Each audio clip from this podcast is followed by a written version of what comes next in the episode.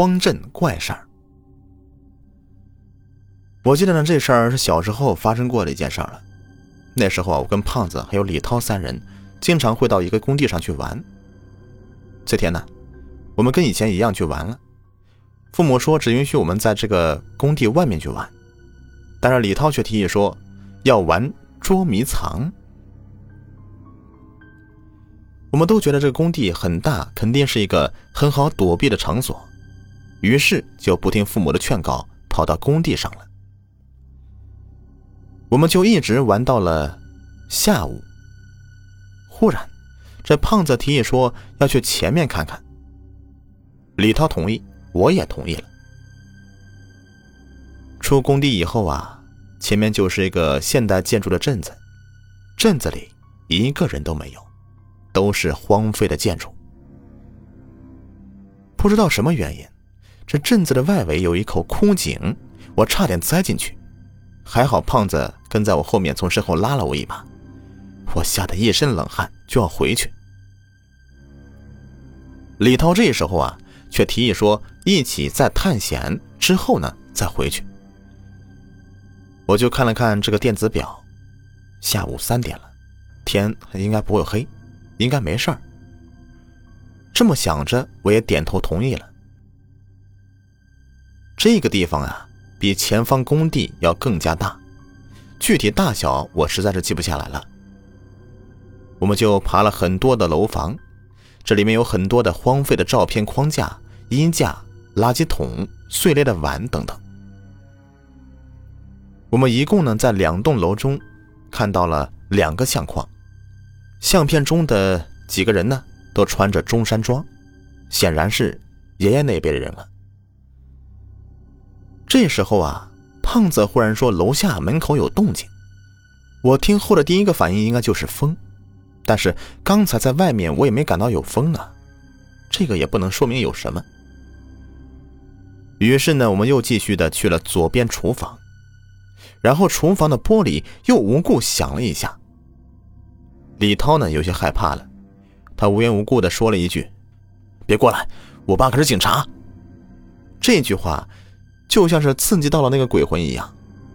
忽然，那个玻璃都开始狂响起来，我们就飞速的跑了下去。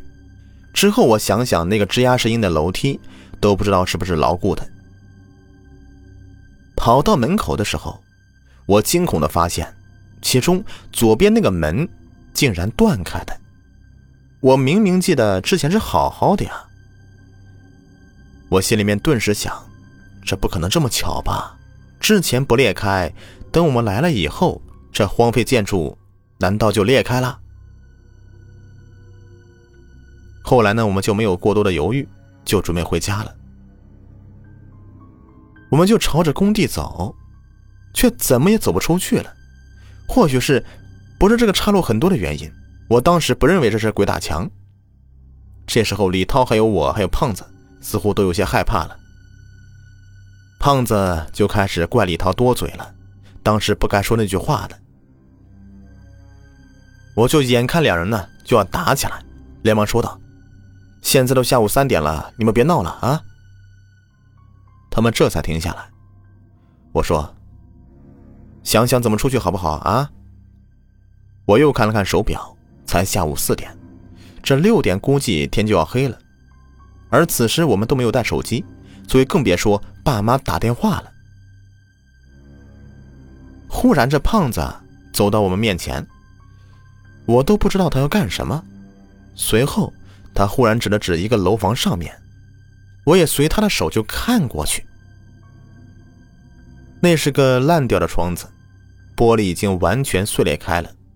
我问道：“怎么了，胖子？”他说：“呃，我好像看到人了。”我想了想说：“你看错了吧？”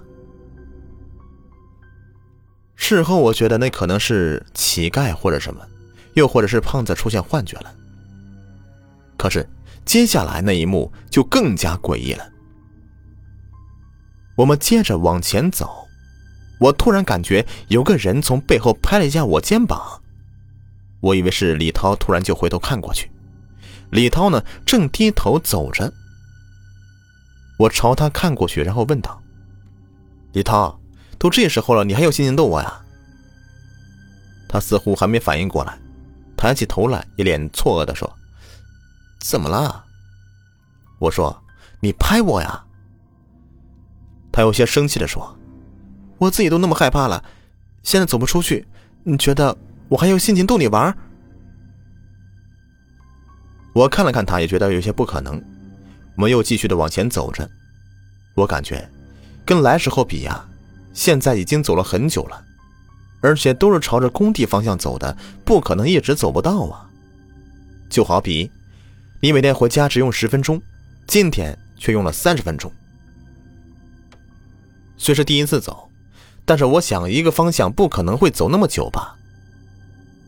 然后啊，又发生一件怪事儿。我们终于走出去了，但胖子的脚磨破了，李涛的脚也磨破了，我的手无缘无故的就起了很多的划痕，就像刀伤一样，很长的口子从手心蔓延到手背。你们想想，那么长的口子，我被划到了，竟然能一点感觉都没有。